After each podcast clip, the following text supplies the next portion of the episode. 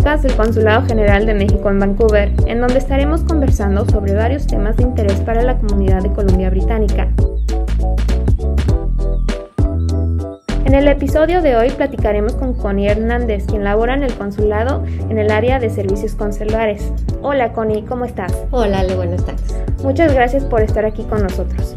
Al contrario, gracias por invitarme. ¿Por qué no nos cuentas un poquito sobre el trabajo que haces?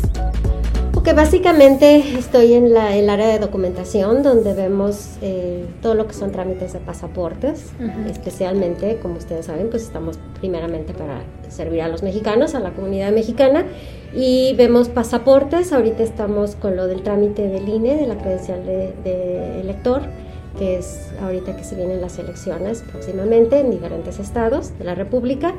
Eh, yo también veo, estoy en cargo de lo que es los trámites del Servicio Militar Nacional, eh, por primera vez, de niños, de chicos mexicanos que nacieron en México o que han nacido en el extranjero y que vienen a hacer su trámite por primera vez. Duplicados de cartillas, de chicos que también que han perdido sus cartillas y también los ayudamos con ese proceso. Y también veo el área de documentación extranjeros, que incluye lo que son las visas, básicamente para canadienses que se quieren jubilar y irse a vivir a México. Y bueno, menajes de casa extranjeros, que bueno, algunos extranjeros que se quieren llevar prácticamente su casa completa. Este, y pues básicamente es todo lo que hago. Muy bien, bueno, todo entre comillas es mucho, ¿no? un poquito de todo, sí. ¿Por qué no nos cuentas un poquito sobre los requisitos para el trámite de pasaporte? Bueno, el pasaporte depende de que si, es un canje, obviamente, que es, es, es lo más... Eh, lo que más se da es, son casos ya cuando tienes un pasaporte que se les vence y que vienen a que se les canje por uno nuevo. ¿sí? Eh, básicamente hay pasaportes que solo se requiere de tal y se les pide que traigan siempre su acta de nacimiento eh, mexicana porque en algunos pasaportes no viene más que el estado donde nacieron sin mencionar el municipio y pues debe de contener el municipio, entonces nosotros tenemos que basarnos en esa acta de nacimiento para poner la, la información este, basarnos en el acta de nacimiento para eh, eh, darles, eh, ponerles el municipio en que nacieron. Claro. Y nos necesitan fotografías, todo aquí, todo es digital, o sea, se les toma sus fotos, sus huellas digitales, se les toma también la lectura del iris y su firma electrónica. Nosotros no, hasta, el momento, hasta ahorita no producimos los pasaportes, entonces no los mandan de México, entonces sí se tarda un poquito el proceso, por eso es importante que la gente sepa que haga su trámite con, eh, con tiempo, o sea, antes de que se le venza, antes de que se convierta en una emergencia, para que les llegue con tiempo, porque la, la, el pasaporte puede tardar entre 6 y 8 semanas. Claro, yo tengo entendido que a veces mucha gente no tiene su acta de nacimiento, pero ¿se puede sacar aquí en el consulado? Se puede sacar aquí en el consulado o ya lo pueden sacar en línea. Eh, es una enorme ventaja que ellos ya pueden entrar, ingresar a la página del registro civil, actas de nacimiento en línea, y la pueden obtener e imprimirla en papel bond. Esa acta les sirve para cualquier, para cualquier trámite. Cuando nos traen ese tipo de acta que está impresa en papel bond, nosotros lo que tenemos que hacer es nada más validar esa acta en el sistema y es buena y es reconocida el acta. También la pueden obtener aquí. Eh, la que obtengan aquí sí se les eh, hace en un papel eh, de seguridad, ¿sí?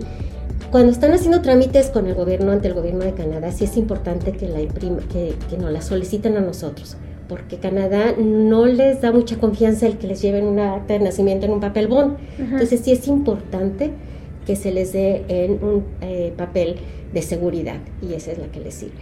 O sea, tienen las dos opciones, la pueden imprimir ellos desde su casa o la pueden, la, la pueden obtener aquí con nosotros.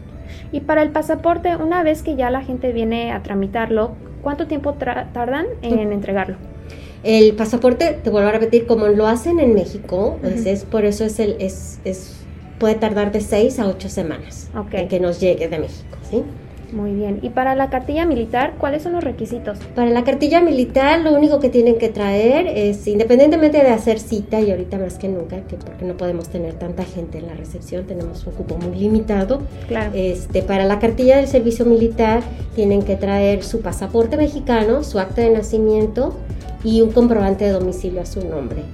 Y eso es todo lo que necesitan. Nosotros cuando ya los ingresamos en el sistema, no, el, el, mismo sistema nos produce una constancia de que ya están registrados Eh, la hoja de liberación tarda en llegar dos años, eso sí. Y cuando ya llega la hoja de liberación, entonces nosotros nos comunicamos con ellos para que vengan a recogerla. Y yo sé que hay muchos eh, señores que no tramitan este, ahora sí que lo que es la cartilla militar. ¿Por qué no nos platicas por qué es tan importante sacarlo? Bueno, lo que pasa es que ahorita nos damos cuenta de que eh, muchos que ya no sacaron el trámite en su momento, cuando están haciendo un trámite con Canadá o con cualquier otro país donde les piden una constancia de datos registrales o antecedentes penales, este, la Fiscalía General de la República, uno de los requisitos que le pide a los varones para hacerles ese trámite es la cartilla del servicio militar.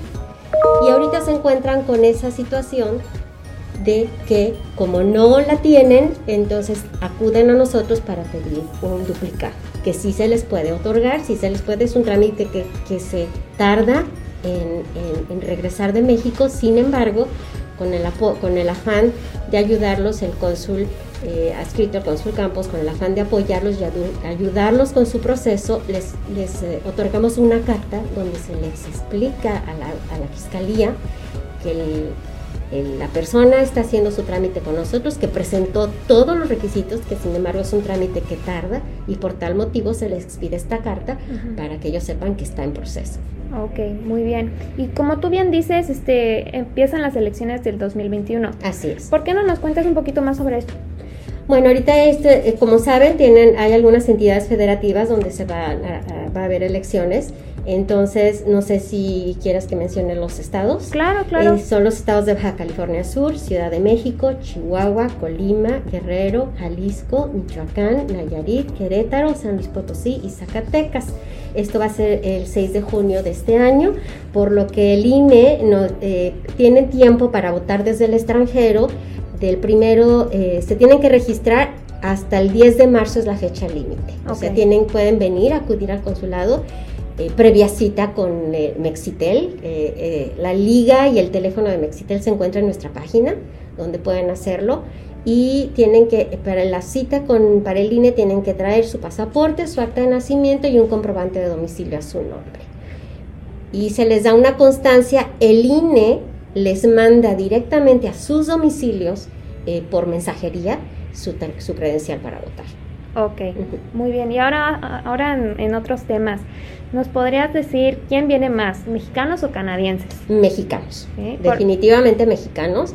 Este, obviamente a raíz de la pandemia, este, fue un eh, como no se estaban produciendo los pasaportes regulares por obvias razones, aunque el consulado nunca estuvo cerrado y sí apoyó a toda la comunidad que necesita un pasaporte de emergencia, este, sí los pasaportes regulares pues sí se atrasaron. Fue una época un poco pesada en cuestión de volumen, sin embargo creo que ya estamos volviendo un poquito a la calma ahorita, este, pero sí vienen más mexicanos. Extranjeros también, sobre todo canadienses, que son los que se van a jubilar a México pero son los, son los menos. Yo pienso que sí son definitivamente el volumen mayor, son los mexicanos. Muy bien, porque tú eres la que se encarga de hacer las visas. Las visas, así Entonces, ¿dirías que muchos canadienses se quieren retirar en nuestro país? Muchísimos. Es increíble, a mí me da mucho gusto porque finalmente eh, es un ingreso más para, la, para México, porque obviamente todos los canadienses tienen sus casas, muchos de ellos ya tienen casa, muchos de ellos tienen personas que les ayudan, al jardinero, el, que le limpia, el que, o sea, van y dejan divisas a nuestro país y eso a mí en lo particular me encanta, me encanta porque sé que es un ingreso más para nuestra gente de México. Ellos se van a jubilar allá este, y pueden aplicar con su pensión o con su, su fondo de retiro que tienen. Oye, y ahora sí, si me podrías ahora sí que compartir, ¿en qué ciudades se retiran estas personas? Hay varios puntos. Yo creo que de los mayores es Puerto Vallarta, Los Cabos, es muy socorrido en eso. Eh, todo lo que es la bahía, la, Riviera de Nayarit, ¿es? Sí, la Riviera Nayarit. este, pero básicamente es Vallarta, eh, Chapala, Ajijic, es un lugar también, San Miguel de Allende. Eh, y ahorita muchos están yendo a lo que es la zona de Yucatán, lo que es Mérida lo que es Progreso y Vicalpete, en toda esa área de la península. Ahora sí que hay mucha variedad, ¿no? Variedad, pues es que tenemos.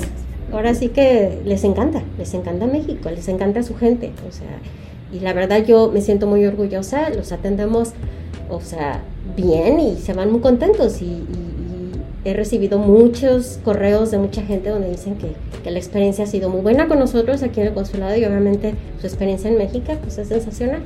Ahora sí, también por el costo de vida que es un poco más Claro, claro, claro, ellos viven muy bien allá, con lo que con lo que les dan de pensión aquí, este, sí y con la cultura mexicana que pues ahora sí que es la mejor de todas en el planeta. Así es. En mi, ahora sí que en mi opinión. No, totalmente de acuerdo.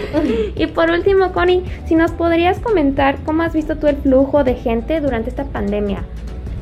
Bueno, pues eh, ha habido gente, sin embargo, como no podemos tener tanta gente, obviamente las, las citas son, eh, a veces sí es un poquito complicado el hecho de que como no podemos tener por la, localidad que tenemos del consulado, pues no podemos tener mucha gente ni adentro, nuestra recepción no es demasiado grande y, no podemos tener gente en el pasillo, entonces es un poquito complicado.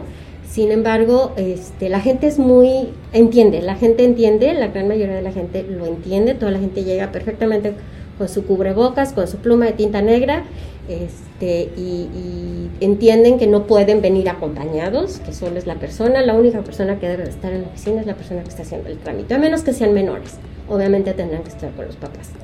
Pero este, hemos tenido, yo creo que hemos eh, manejado la situación muy bien, la gente se va contenta, eh, la gente entiende, claro. Eh, y, y, eso es pues lo principal. Bueno, pues realmente muchas gracias Connie por tomarte el mm, tiempo de estar aquí con nosotros y mm. comentarle a la comunidad toda esta información. Este, ah, quiero agradecerles también al público por escucharnos y espero que todos estén cuidando y los esperamos en nuestro próximo episodio. Muchas gracias Connie. Gracias a ti Ale. Gracias por escucharnos. No olviden seguirnos en nuestras redes Facebook, Instagram, también revisar nuestra página de internet y para cualquier emergencia, nuestra línea de emergencia disponible las 24 horas es el 604-684-1627. Gracias.